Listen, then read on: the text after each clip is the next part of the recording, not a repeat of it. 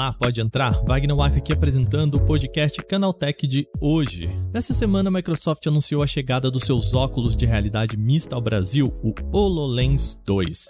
O aparelho é caro e chega por aqui depois de quatro anos do lançamento nos Estados Unidos. E a pergunta é: quais são os planos da empresa em lançar esse aparelho por aqui? É isso que eu vou conversar hoje nesse programa com o Marcondes Farias. Ele é diretor de produtos da Dynamic 365 e Power Platform da Microsoft Brasil. Ele que está na frente desse lançamento por aqui e o papo vai ser sobre o HoloLens 2 com ele por hoje. Começa agora o nosso podcast Canaltech, o programa que traz tudo o que você precisa saber do universo da tecnologia para começar o seu dia.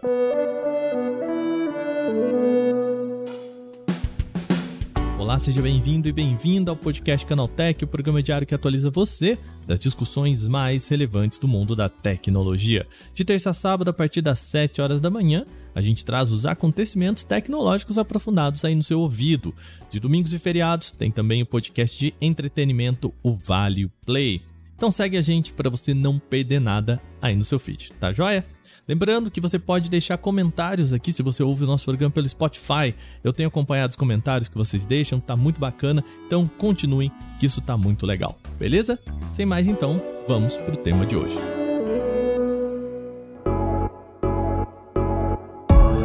Nesta quarta-feira, dia 22, a Microsoft anunciou que o HoloLens 2 chega oficialmente ao Brasil. Primeiro, vamos para os pontos técnicos. Estamos falando de um óculos de realidade mista.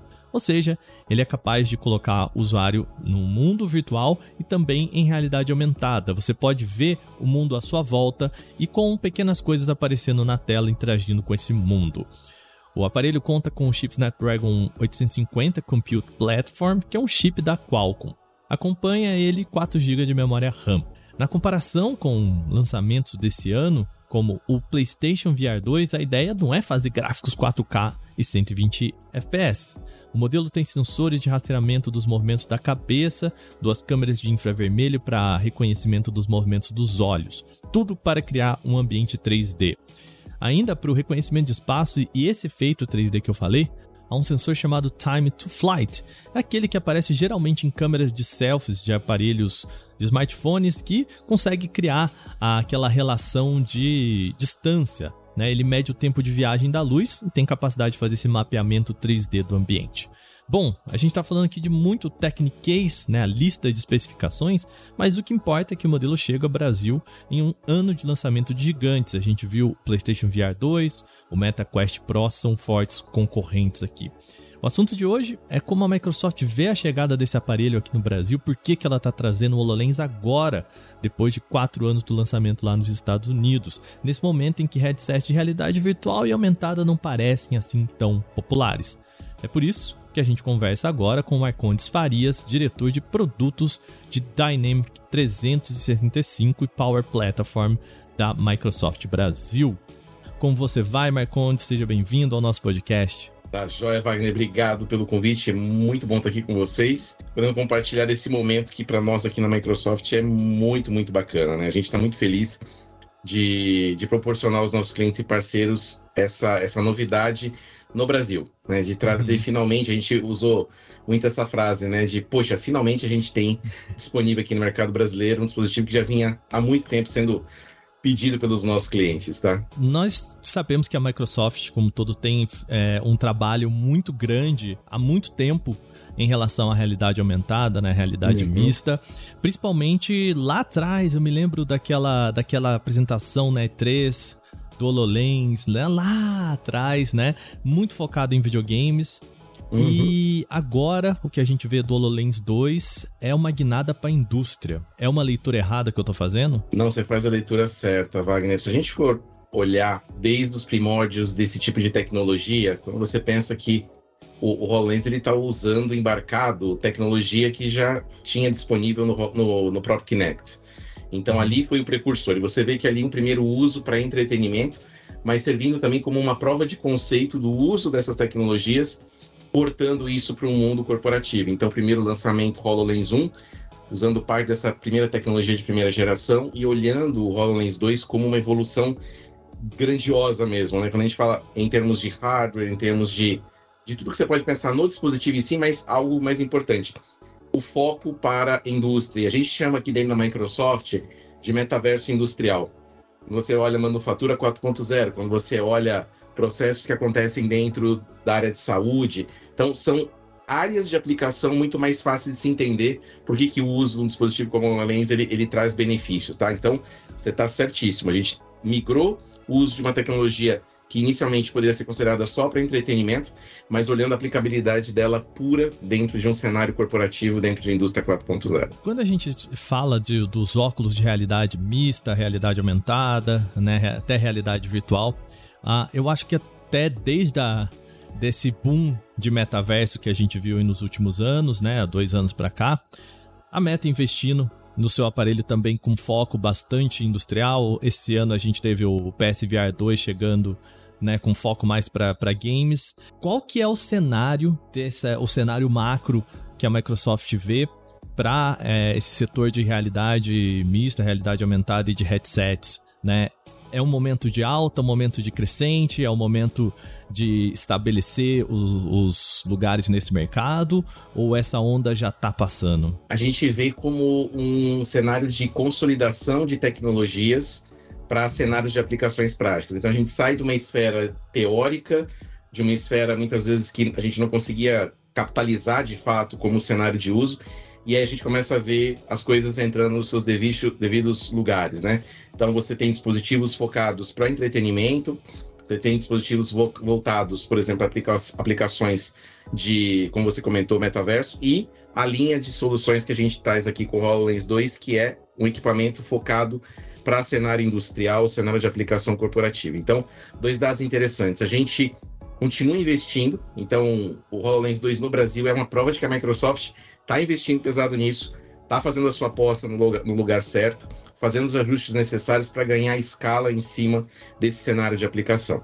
Então, tanto o Dynamics 365 Guides, que dentro da nossa linha de soluções de negócio, você tem lá o nosso CRM, o RP, que estão sendo empoderados com o uso de realidade aumentada. Então, o Remote Assist uhum. nada mais é do que uma assistência que poderia ser feita por celular. Então, ligar a câmera do celular para poder fazer uma manipulação, só que você está segurando literalmente o aparelho celular e quando você olha o HoloLens, você está com mãos livres. Então, primeira grande vantagem, ergonomia e mãos livres. Segundo, você tem ali o técnico o, o, utilizando a realidade mista de fato. Então, Wagner, imagina o seguinte, muitos desses dispositivos que você comentou, muitos estão focados 100% no cenário de, é, de realidade virtual, e é diferente de realidade mista. Então, na realidade virtual, não existe o contato visual com o meio físico. E quando a gente olha para o dispositivo como o HoloLens, é uma categoria de realidade mista em que mistura o físico com a realidade projetada ali dentro do seu holograma. Então, ali é onde a gente vê a maior é, aplicabilidade, porque aí você tem um cenário do dia a dia, então técnico de campo, técnico de manufatura, usando o dispositivo com as mãos livres para operar. Então, Remote Assist e o Guides, que aí a gente vai falar o seguinte, poxa, eu elaborar guias de treinamento, capacitação, simulação de cenários e o técnico simplesmente, ou a pessoa do hospital, é, o, o, a, o, técnico né, de saúde, simplesmente com o olhar fazendo a seleção de opções no menu. Então, é um misto de ergonomia, né, agilidade aplicado num cenário estritamente corporativo. Então, aqui, nossa visão é essa sai de um cenário que as pessoas não entendiam muito bem a ideia de metaverso, ficou confuso se era jogos, se era. o que que era. Microsoft investindo, por exemplo, no Azure. Então, tudo isso que a gente está falando está conectado. Então, eu tenho o uhum. hardware, que é a peça do HoloLens, mas na estratégia de realidade aumentada da Microsoft, você tem toda a camada de software. Então, acabamos de fazer a divulgação, algumas semanas atrás, vocês acompanharam, da parceria mais forte com a OpenAI, embutindo Sim. o OpenAI dentro do Azure. Então, já tem aplicações para HoloLens que estão sendo desenvolvidas em que a pessoa conversa com um bot através de OpenAI e a conversa ela flui, né? Então, olha que bacana você ver um cenário de realidade aumentada alinhada à nossa plataforma. Então, é isso, a evolução vai acontecer nessa linha de aplicações e cenários de negócio. Significa que, por exemplo, no futuro outras outras empresas poss não possam desenvolver soluções integradas? Pode. Então, você, eu brinco, né? As APIs estão disponíveis, a Microsoft tem um ecossistema aberto. Então a gente tem dá boas-vindas aos competidores se eles tiverem suas aplicações, seus devices podendo se conectar com as nossas plataformas. melhor ainda. É o caso, por exemplo, da, da própria Meta. A Microsoft anunciou disponibilização de, de parceria para desenvolver o Teams, nosso aplicativo de comunicação e produtividade, dentro do dispositivo. Sendo que no HoloLens já vem nativo, então quem usa o dispositivo uhum. já está integrado nativamente. Acho que é um pouquinho de diferenciação dessa, desse mundo que a gente ouve muita coisa, mas hoje Sim. a gente consegue ter mais decantado. Acho que a palavra forte é essa. O buzz está decantando e a gente está conseguindo ver na prática a aplicabilidade em cada caso. É, Marcondes, você citou, né, eu acho principalmente né, essa dupla do Remote Assist com os guides, né?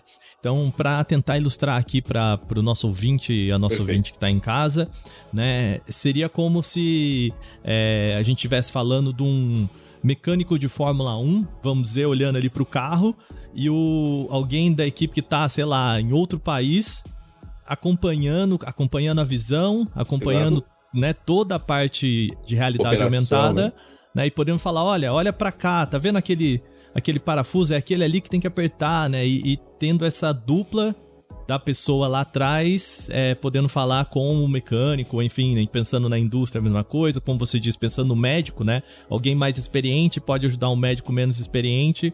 Olha, né, cuidado com essa artéria aqui, vai para ali, vai para cá, né? Seria mais ou menos esse caminho, né? É exatamente esse caminho. Você, você deu uma aplicação prática muito bacana, que inclusive existem cenários de grandes montadoras utilizando o HoloLens para isso. É, empresas que constroem aeronaves.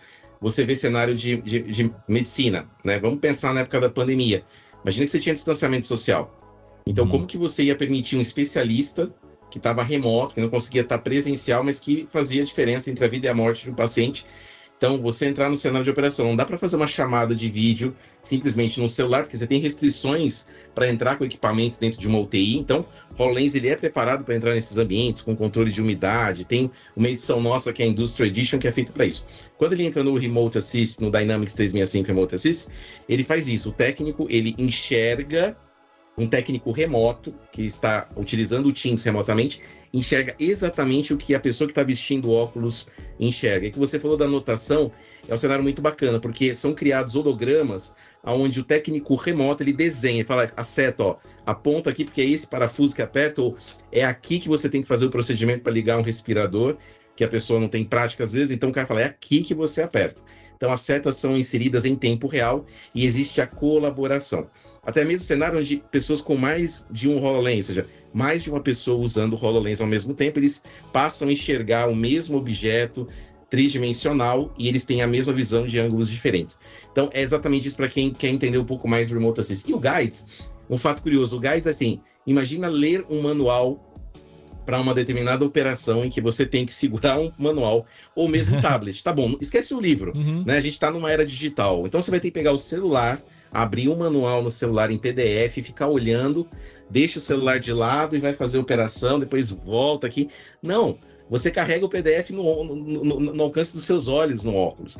E aí o passo a passo da operação vai aparecendo como se fosse literalmente vários PPTs ali de PowerPoint. Clica aqui, próximo passo, você agora aperta aqui. E se tiver dúvida, ele por holograma e por projeção espacial tridimensional, você tem o caminho que vai sendo indicado peça a peça. Então a gente no lançamento a gente teve a presença de duas empresas, uma delas foi a própria Embraer que faz exatamente isso, eles usando guides para dentro da planta deles ali em, em, São José dos Campos poder fazer uma, uma operação em cima de uma aeronave usando o apoio de um técnico remoto. Então, é literalmente a gente sai da videochamada ou que já era uma evolução de uma chamada telefônica com especialista, vídeo chamada com especialista e agora a fase do uso de uma realidade aumentada unindo esses dois mundos. Bem, a gente está falando da chegada do HoloLens 2 aqui no Brasil, né? É, um, é uma chegada é, eu posso dizer, quatro anos depois do lançamento dele nos Estados Unidos, foi em 2019, ah, é isso, né? Isso, a gente teve 2019, lançamento real para vendas em novembro de 19, e aí muita gente perguntando, falou, pô, Marcos, por que, que demorou tanto? Pois Vamos é. lá. é. Essa é uma pergunta. Gente, dois fatores super simples, transparentes. Primeiro, a gente mal lançou o dispositivo lá no mercado americano, que era o primeiro mercado alvo, certo? E a gente teve uma surpresa que ninguém esperava por ela, uma surpresa desagradável, que foi justamente a pandemia. E a gente sabe os impactos em cadeia de suprimentos globais, ruptura de processo, a gente acabou segurando um pouco, Mas olha que detalhe interessante: a decisão de tomada de trazer o HoloLens para o Brasil não demorou quatro anos. Ela foi uhum. tomada durante a pandemia. Então a, a gente entendeu que fazia sentido trazer foi uma questão de planejamento, desenvolvimento, certificação e homologação, porque lembrando, é um dispositivo homologado pela Anatel aqui no Brasil, então passamos por todos os processos de certificação, é, adaptação para o nosso modelo, a gente fala, é um modelo de, de mercado brasileiro. Então, preço, impostos e também adaptação do nosso carregador, não podemos esquecer. É um dispositivo suportado no mercado nacional, portanto, 100% compatível com o nosso padrão elétrico, tomada de três pinos. Tudo isso faz parte de, um, de uma adaptação para nacionalização do, do dispositivo. Então, na prática, demorou um pouquinho mais, mas valeu a pena. A espera valeu a pena. O dispositivo está aqui com a gente e funcionando 100% para o mercado brasileiro. a gente tem um case aqui é, da utilização também do HoloLens para a medicina aqui na Santa Casa de São Paulo. É isso? Correto. Correto. Como funciona esse, é, essa parceria? O que, que inclui essa entrada do HoloLens 2 na, em todo o sistema aí de saúde da Santa Casa de São Paulo? Wagner, esse foi um dos casos que mais chamou a atenção nossa aqui na Microsoft e também durante o lançamento emocionou muita gente que teve contato pela primeira vez com o caso. Então, para quem está ouvindo a gente, é, a Microsoft é, chegou ao nosso conhecimento o trabalho de uma startup da área de saúde, uh, que é a PBSF, Protecting Brains, né? Uh, Protecting Brains and Saving Future. É, é uma startup com o propósito de ajudar crianças, bebês, né, em estado uh, neonatal, ou seja, recém-nascidos, que têm algum tipo de desafio que eles têm um, um, um, tempo, uma janela, a gente fala que é uma janela da vida. Eles têm um prazo muito, muito curto para que o médico identifique uma anomalia que causa uma asfixia naquele bebê, e eles têm questão ali de horas para indicar ou não um tratamento que é quase que uma criogenia, ou seja, se esfria o, o, o, corpinho do bebê a 33 graus e meio. É um procedimento delicado, mas que se executado da maneira correta e seguindo os passos certos, ele salva a vida das crianças. Então eles estimam ali que mais de um milhão de crianças por ano elas é, sofrem algum tipo de sequela, até mesmo a, vêm a perder sua, a, a, vida por conta de não ser executado esse procedimento corretamente. Então, é um desafio em escala. Então, a gente não consegue treinar todos os médicos para executarem esse procedimento ao mesmo tempo para dar conta disso. Então, o que, que acontece? Você tem a possibilidade da PBSF, ela instala um conjunto de equipamentos nas UTIs neonatais e na necessidade de conectar naquele instante um profissional que está remoto, especialista dentro da PBSF, e através do HoloLens, o médico daquela UTI neonatal, a médica, técnico de enfermagem, ele não sabendo executar o procedimento, ele usa o óculos e uma chamada em tempo real, o médico remoto assistindo o time lá do, do, da UTI neonatal consegue executar o procedimento para salvar o bebê e entrar com a, o processo de criogenia ali, o resfriamento, quase criogenia, o resfriamento dos bebês. E eles apresentaram ao vivo uma simulação. E a primeira, a primeira utilização em massa está sendo feita uma parceria da PBSF com a Santa Casa de Misericórdia aqui de São Paulo. E eles mostraram um vídeo de um procedimento acontecendo na vida real. E assim, Wagner, o que emocionou a gente foram histórias que eles contaram de crianças que, graças a esse tipo de metodologia, a criança foi salva e eles puderam mostrar o vídeo da criança antes e depois. Isso emociona. Então, aqui é um caso real de uso de um dispositivo da Microsoft de realidade aumentada com uma startup extremamente inovadora num cenário extremamente crítico que é salvar vidas, então a gente tá falando de medicina. E aqui a gente pensa o seguinte: treinamento, capacitação. Então, ao mesmo tempo que você permite que uma equipe extremamente competente tenha acesso à instrução em tempo real, você pode pensar nas futuras gerações. Então, futuros médicos, enfermeiros, que mesmo sem operar um paciente, ou mesmo sem trabalhar ali, colocando as mãos em um paciente real, mas remotamente acompanhando cirurgias, acompanhando aulas, é, tendo a sensação, uma coisa muito legal, Wagner. A gente, na nossa época, pelo menos eu, nas minhas aulas de biologia, era muito difícil sair do mundo 2D de um livro muito. e tentar imaginar o que, que era aquele órgão, aquele, aquele sistema circulatório. Imagina um médico ou um estudante de medicina colocando óculos e enxergando, olhando para uma pessoa e uma animação holográfica mostrando o movimento arterial, de sangue, de órgãos. É assim, é, é, é disruptivo. Então, na prática, a gente está falando de tecnologias disruptivas que vão auxiliar, inclusive, a capacitação e educação de novos profissionais. Aí, seja na medicina, que é um caso muito, muito prático, mas também qualquer outro tipo de indústria que requeira treinamento. É, eu queria falar um pouco sobre desafios aqui, né? A gente está falando de um produto que chega ao Brasil ainda com preços na casa dos dólares, né? É, preços convertidos para cá. Portanto, a versão é standard aí, 7.729 dólares né? O que a gente pode converter para casa dos 40 mil reais, depender da cotação, certo? Perfeito. A versão industrial, que é 10.973 dólares, que a gente pode converter ali na casa dos 57 mil reais, dependendo da cotação, da cotação. do dia. Perfeito. É, aí já é possível, já era possível antes fazer essa importação, né? Como você disse, tem agora a anuência da Anatel, a, o, o, todo o, a verificação né, de que ele é um produto que pode ser usado no Brasil, a tomada, toda a regulamentação necessária. Qual que é o desafio de trazer esse produto para cá no preço em reais, num preço talvez um pouco mais próximo da realidade brasileira. É tudo bem que a gente está falando aqui de empresas, né? Sim. Empresas têm capital, né? Sim. Mas como vocês veem essa entrada nesse preço aqui no nosso mercado? Wagner, é um dos motivadores para a gente trazer o dispositivo para o Brasil foi quando a gente se deu conta de que há dois anos, um, quase três anos atrás, logo após o lançamento do HoloLens no mercado americano, muitas empresas multinacionais que têm operação fora começaram a trazer o dispositivo para o Brasil. Isso criou o quê? Uma demanda indireta, ou seja, empresas falando com empresas e elas perguntando, mas como é que você adquiriu o dispositivo? E eles fazendo importação direta, trazendo o dispositivo, obviamente por conta própria. Isso trouxe para a gente a visão justamente de urgência. Falou, peraí, o dispositivo nem chegou no, pra, no Brasil empresas multinacionais estão apostando na tecnologia no Brasil. Existe demanda. Existe demanda. E as empresas no Brasil adquirindo com o custo que existia de trazer o dispositivo, pagar todas as taxas de importação por conta própria. Então, foi aí onde estralou. Falou, peraí, se a gente sabe de todo o custo do Brasil, da nossa cadeia de impostos, impostos de importação de um dispositivo como esse, e a demanda existia. Portanto, o que a gente entende, Wagner, é que o price point que existe para o Brasil ele é o price point adequado para a nossa realidade brasileira, considerando todo o custo que existe de importação, de impostos, de distribuição, de logística no nosso país. Então a gente fez questão de trabalhar o máximo para poder ajustar a nossa margem, mas respeitando toda a legislação, respeitando todo o processo para chegar com esse price point. Ou seja, quando a gente fala nesse price point, é um, pra, um preço em que inclui absolutamente todas as taxas de importação, impostos nacionais, chegando ali na ponta da revenda.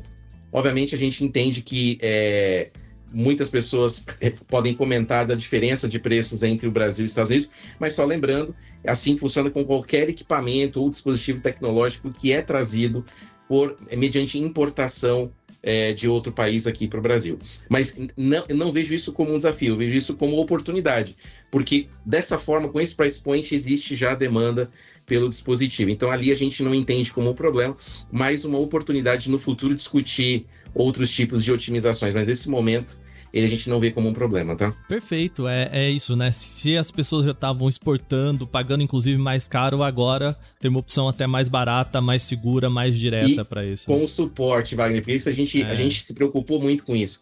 É, para garantir suportabilidade. Então, o dispositivo com um ano de garantia na sua versão standard, dois anos de garantia na versão industrial, justamente para que os nossos clientes tenham segurança na hora de apostar no equipamento desse porte, nesse custo, mas que, por outro lado, tem todo o suporte do fabricante no país. Acho que isso é super importante destacar. Agora, os clientes contam com esse suporte diretamente da Microsoft. Para a gente fechar agora, uma pergunta até capciosa. A gente pode ver a, o pulo de volta né? A gente tem visto, que nem falou, a Sony investindo no PlayStation VR, é, outras empresas também falando sobre o universo dos jogos. Microsoft ele tem se afastado desse lado em relação ao HoloLens e a gente pode ver essa volta para os jogos também relacionada ao HoloLens? É uma, é uma pergunta que eu, eu também me faço, Wagner, porque a gente vê muitos movimentos desses, seja, o desenvolvimento para entretenimento sendo usado para o ambiente corporativo e muitas empresas extraindo insights do mundo corporativo e transformando uma tecnologia puramente corporativa em uma tecnologia de alcance de todos é, é, eu acho que a gente está passando por um momento de transformação. principalmente por conta de inteligência artificial. Então, se eu estivesse fazendo essa, minha, essa pergunta comigo há um ano atrás, talvez eu tivesse uma visão diferente. Nesse momento, vendo o movimento que a Microsoft faz, vendo o uso da inteligência artificial e a, e, e a, a quebra daquela curva tradicional de evolução que você esperava alguns meses para ter uma novidade, e agora a gente está em curva de semanas. Então, eu estou falando com você aqui, à tarde a gente pode lançar alguma coisa completamente nova em cima de OpenAI. Então, é uma pergunta que eu vou deixar em aberto a resposta, levando ao seguinte reflexão. O quanto a evolução, a velocidade na evolução da inteligência artificial por conta de OpenAI e a parceria Microsoft vão poder influenciar um novo conjunto de aplicações que a gente não pensava antes. E como que o HoloLens se adapta a esse novo modelo, considerando que a gente continua investindo na tecnologia. Então, vamos ver o que, que essa nova onda de inovações vai trazer para a gente. E eu também estou curioso, assim como você, Wagner. É, lembrando como que se faz, né? É, é o HoloLens 2 ele está disponível no site da Microsoft, existem parceiros, como que essa relação? Perfeito. Então, para quem tiver interessado, esse modelo é um modelo que a gente trabalha com, a Microsoft trabalha com distribuição aqui no Brasil, então a gente até tinha hardware, né? Nosso, o próprio Xbox é, mouse e teclado, então a gente se acostumou a trazer dispositivos de hardware. Então, canal de distribuição no Brasil, a nossa primeira distribuição é feita pela Ingram Micro do Brasil.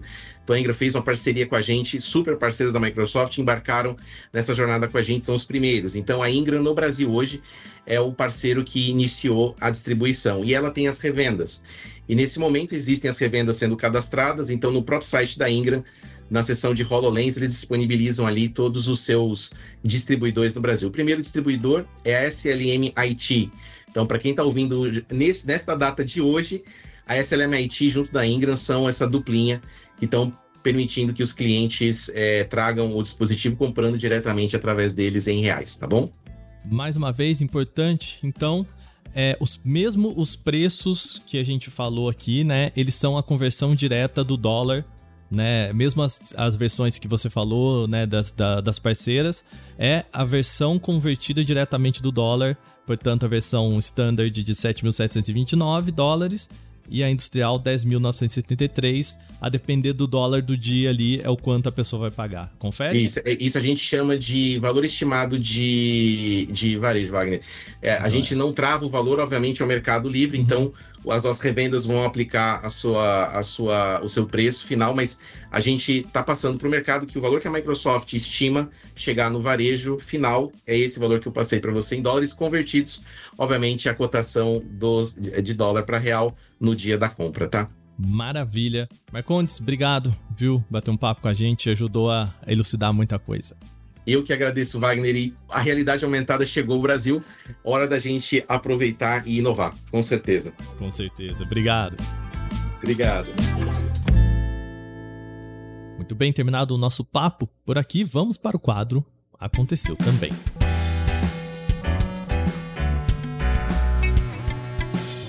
O Aconteceu Também é o quadro em que nós falamos das notícias também relevantes, mas que não geram uma discussão maior. O Instagram começou a exibir anúncios em locais inéditos, como nos resultados de pesquisa. A rede social pretende expandir o posicionamento das propagandas para oferecer a empresas mais maneiras de serem encontradas pelos públicos.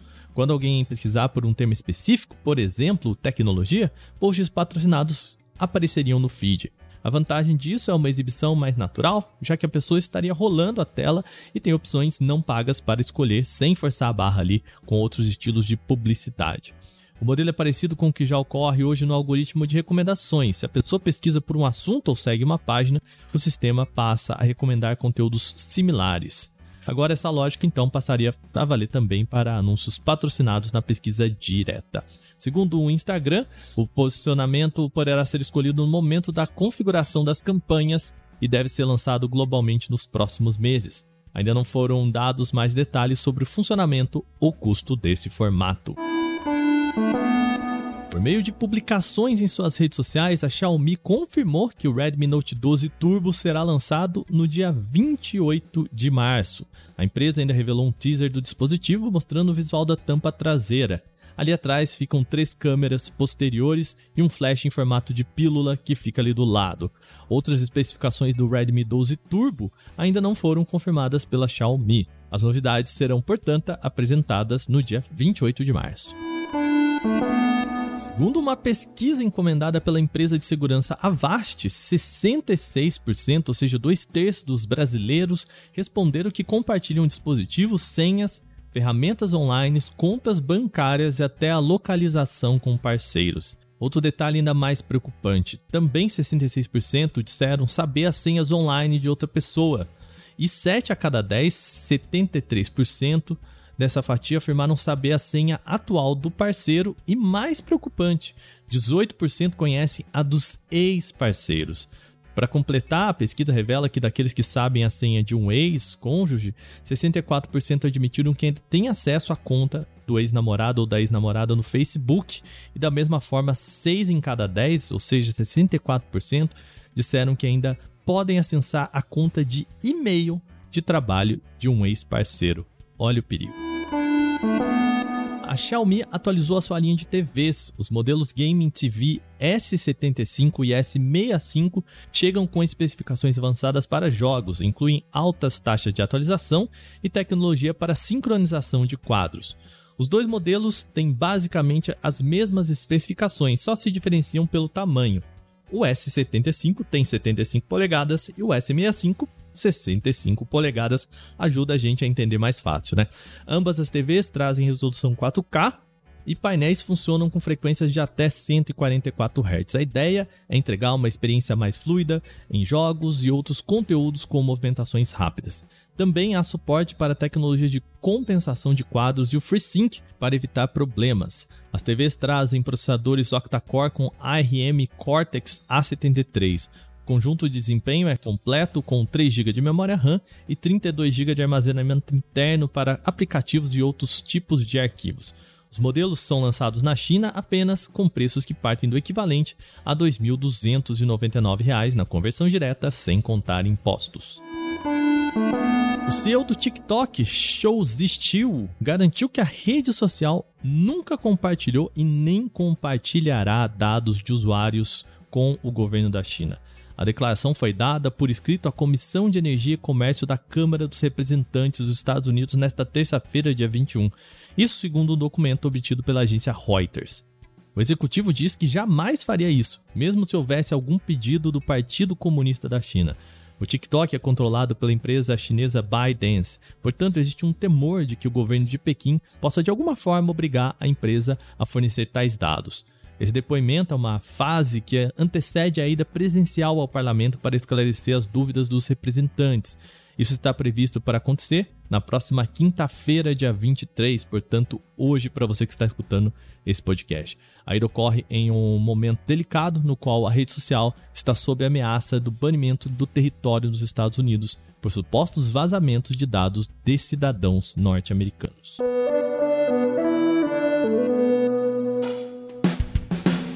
Bom, com essas notícias, a gente chega ao fim do nosso podcast hoje. Lembre-se de seguir a gente, deixar aquela avaliação no seu agregador de podcasts.